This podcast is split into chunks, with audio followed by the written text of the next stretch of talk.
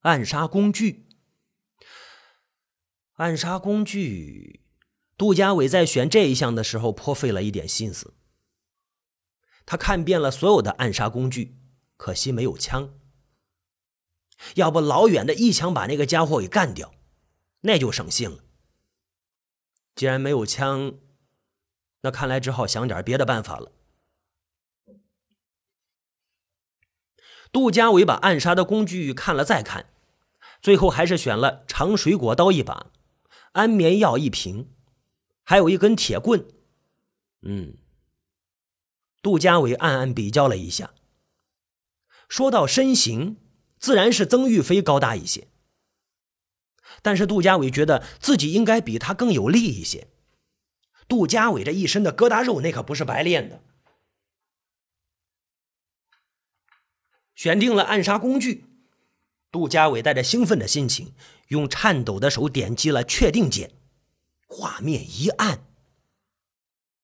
这里是一条比较偏僻的街道，街道的一边有一家酒吧，暗色的灯光下站着几个化着浓妆的小姐，酒吧的门口还站着一群人，从他们站立的身姿可以看出来，都有点喝多了。哦。杜家伟在这些人里找着曾玉飞，却没有。奇怪了，曾玉飞不在这里，为什么画面会出现在这里呢？街道两边停了几辆车，酒吧门口停着一辆中型的货柜车，哦，估计是给酒吧送货的。车的驾驶室里没人，但是门却开着。正在杜家伟四处张望着找曾玉飞的时候，酒吧里又走出来几个人。曾玉飞，杜家伟一眼就看见那群人里边的曾玉飞。曾玉飞显然是喝多了，走路都有些晃荡。他右手拥着一个艳丽的女人，跟身边的几个人说着话。杜家伟向着酒吧门口靠近了一些，以便听到曾玉飞在说什么。可就在这时候，曾玉飞的眼睛向这边瞄过来。哎呀，杜家伟吓了一跳，忙藏身到酒吧门口的那辆货柜车的后面。杜家伟可不想让曾玉飞看到他，这会增加游戏的难度，不要搞到最后反而是自己被杀了。啊，好，不用送我，我可以的，我我可没问题，没问题，放心放，拜拜拜拜拜拜拜拜。没有问题。杜家伟在车后听见曾玉飞那硬着舌头说出的客套话。杜家伟想伸出头去看一下，头却撞在了车门上。妈的！杜家伟骂着，却忽然发现货柜车的钥匙还挂在车里呢。哎！杜家伟的头脑里忽然闪出一个新的念头：看看四处没有人注意。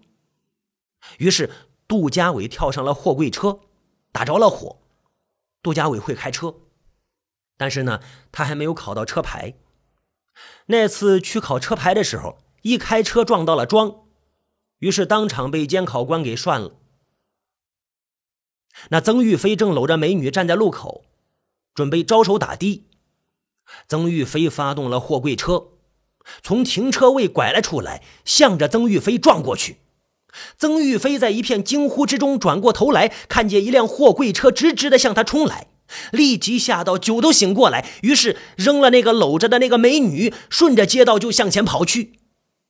杜家伟的方向盘打了个弯，堪堪的沿着那个美女的身边擦过去，又继续向曾玉飞追去。曾玉飞开始的时候脚步有些踉跄，可是越跑曾玉飞就越清醒。他一边拼命的向前跑着，一边回头看着紧追在后面的货柜车，他的眼神里满是惊恐的神色。开着货柜车，杜家伟看着曾玉飞那种神态，忽然有一种猫捉老鼠的快感。货柜车很快逼到了曾玉飞的身后，可是杜家伟却没有一下子撞过去。而是略略的放慢了车速，紧紧的跟在曾玉飞的身后。曾玉飞拼命的沿着街道向前跑，每当他想稍微停下来喘口气的时候，那辆货柜车就加速向他冲来，他不得不再次拼命的向前跑去。这条稍微偏僻的街道，过去是一条城市的主干道，主干道上灯火通明，车来车往。只要能跑上那条主干道，这辆货柜车就会受到主干道上车辆的影响，不那么方便的跟在身后追着他撞他了。曾玉飞在快跑到主干道之前，脸上甚至露出了少许胜利的笑容。杜家伟这时候也注意到那条车来车往的主干道，他意识到，如果让曾玉飞逃上主干道，他可能就没有机会撞死曾玉飞了。于是，杜家伟一踩油门，货柜车加速向曾玉飞冲去。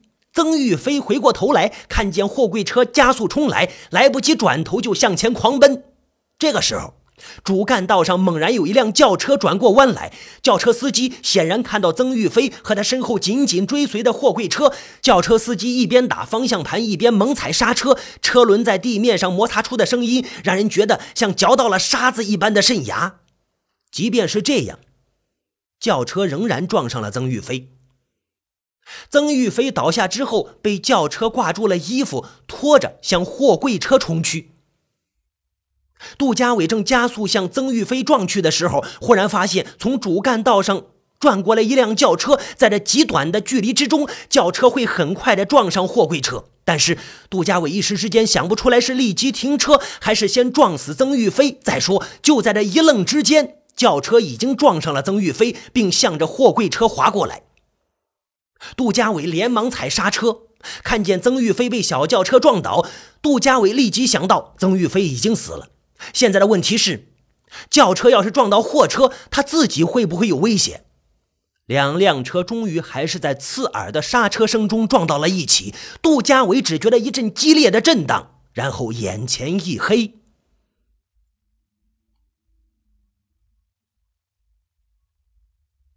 杜家伟醒来的时候，发现自己正趴在电脑桌前。怎么回事啊？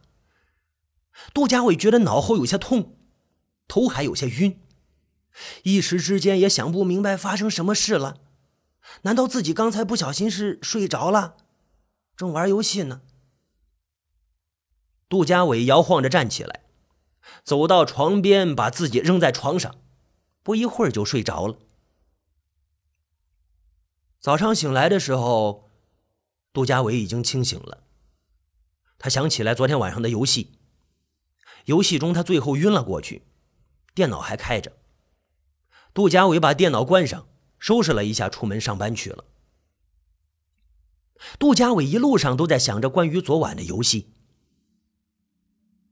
快到办公室的时候，杜家伟觉得自己心跳加速。他想着走进办公室，要是一眼看到曾玉飞，会是什么样的感觉？昨天晚上还在游戏里拼命的想用货柜车撞死他，今天却不得不面对这个在游戏里被撞死，而却活生生在他身边的人。也许他已经死了呢。这是杜家伟最幸运的猜想。可是他还是不敢相信这种幻想会是真的。如果游戏可以杀人的话，这个世界可不就大乱了吗？杜家伟甚至是用有些谦卑的态度走进办公室的。他一路上用前所未有的好态度和每一个见到的人打招呼，每个人都一边回着他的招呼，一边诧异的看着他。不知道是有意还是无意，杜家伟向曾玉飞的桌前瞟了一眼，办公桌前没人。上班很久了，杜家伟还是静不下心来，不时的瞟着曾玉飞的办公桌那边，没有人。曾玉飞一直没来。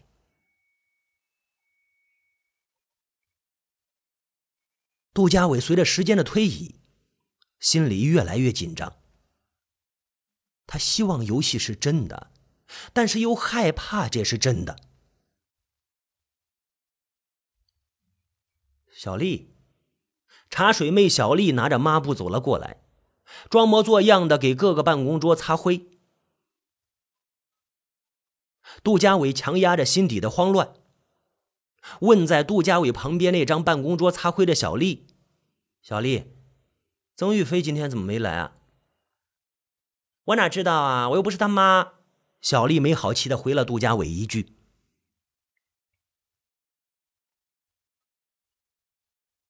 可能是出差了吧？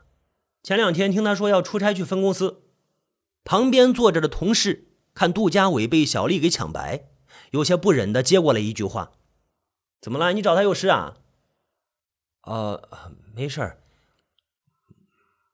没事儿，没事儿。”杜家伟一时间有些失落，不知道怎么回答那个同事。原来是出差去了呀！啊，杜家伟在心里长叹一声：“世界上哪有那么好的事啊？游戏杀人？开玩笑！”呵呵。嗯，杜家伟这样想着的时候。忽然，另一个念头跳进他的脑袋里：那个游戏会不会是王月他们合伙来捉弄我的呀？哪有这么巧的事？啊，王月会在临死之前发个游戏网址给我？王月从毕业之后就没有跟我联系过呀？捉弄我的？这样想的时候，杜家伟的脸上一片灰白。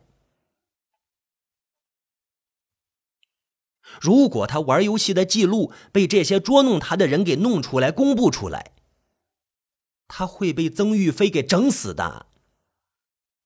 就在杜家伟发呆的时候，他没有看到小丽被陈耀辉叫进了老总办公室。小丽出来的时候，脸色苍白。仿佛刚从一场噩梦中惊醒过来似的，他几乎是有些机械的走到了曾玉飞的办公桌边，然后开始收拾曾玉飞的办公桌。办公室里开始骚动起来。曾玉飞的办公桌上的东西全被收拾了起来，没有人知道发生了什么事。坐在曾玉飞边上的同事轻声的问着小丽，小丽，小丽没有回答。却开始抽泣起来。杜家伟发现了办公室里的异常，他看见小丽站在曾玉飞的桌前收拾东西，他不由得从座位上站了起来。杜家伟一路起来，小丽立即看到他，小丽转过脸来看了杜家伟一眼，那眼神里满是怨恨、愤怒。杜家伟虽然看清了小丽在曾玉飞的桌上收拾什么，但是也看到小丽那一眼，那眼光让杜家伟打了个寒颤。到中午吃饭的时候，曾玉飞出事的消息已经传遍了整个公司。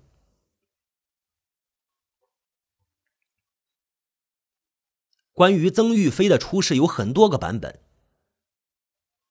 但是不管是哪一个版本，最终的结果都是一样。曾玉飞昨天晚上被一辆轿车撞死。据说，当时曾玉飞身后有一辆无人驾驶的货柜车，无人驾驶，无人驾驶的货柜车紧紧的追在曾玉飞的身后。曾玉飞在逃的时候，被从另一条路上拐弯转进来的轿车给撞死，然后轿车撞上了货柜车。轿车里的人却一点事也没有。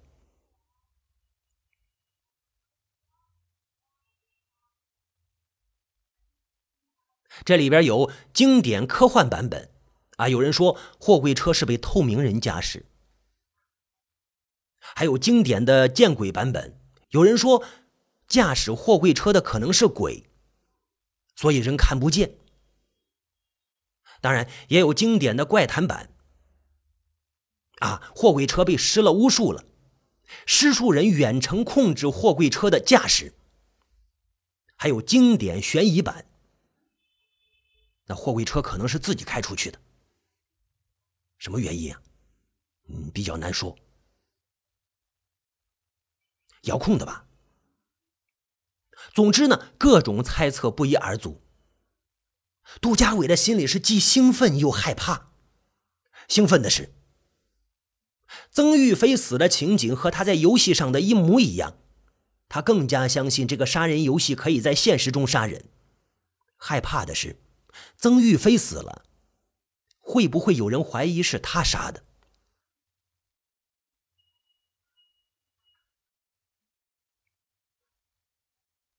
一整天里，杜家伟都在竭力的回避着小丽那愤恨的目光。小丽不时用愤恨的目光盯着杜家伟，杜家伟一点也不明白，小丽知道了什么。小丽为什么从知道曾玉飞死后就这样盯着他看？那是什么眼神？那是什么意思？好不容易熬到下班，杜家伟像逃犯似的逃离了小丽的目光。回到家里，杜家伟坐在地上，嘘嘘的喘着气。他开始清理自己的思路。到这个时候，杜家伟反而觉得更糊涂了。游戏能杀人，但是杜家伟坐在车子里，却没有人能够看到。据说当时路边的证人都证明，那个货柜车是无人驾驶，这是怎么回事啊？杜家伟没有心情吃泡面。他坐在电脑前，打开电脑，再次上了游戏的网站，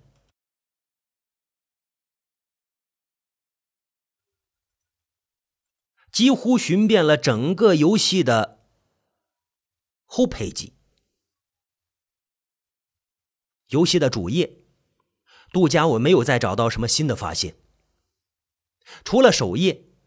就是游戏这个窗口，再也没有别的，连游戏论坛都没有。杜家伟失望的叹了口气，他没法判断曾玉飞的死是不是和这个游戏有关，也许只是凑巧呢。只是凑巧，杜家伟不安的想，那就再试一次吧。杜家伟进入了游戏，这次轮到谁呢？陈耀辉？不，不不不不不不不。这时候，一双愤恨的目光跳进了杜家伟的脑海里。小丽，小丽是不是已经怀疑杜家伟了呢？从小丽的眼光里，杜家伟看到了一种无法言语的恨意。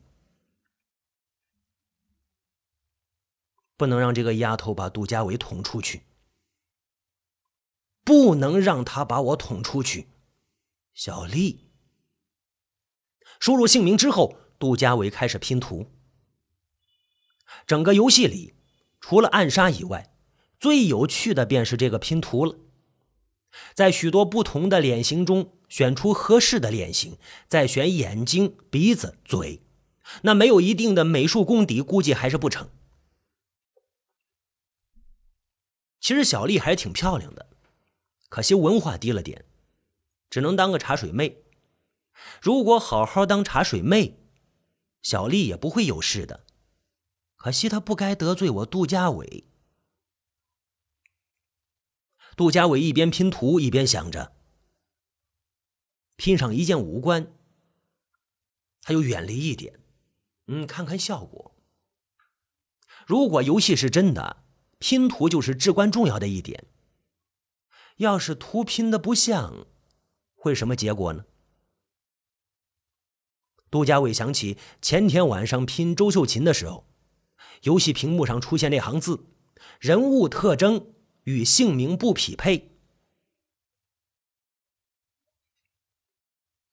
拼图拼完了，杜家伟稍稍把身体后仰，观看了一下拼出来的效果。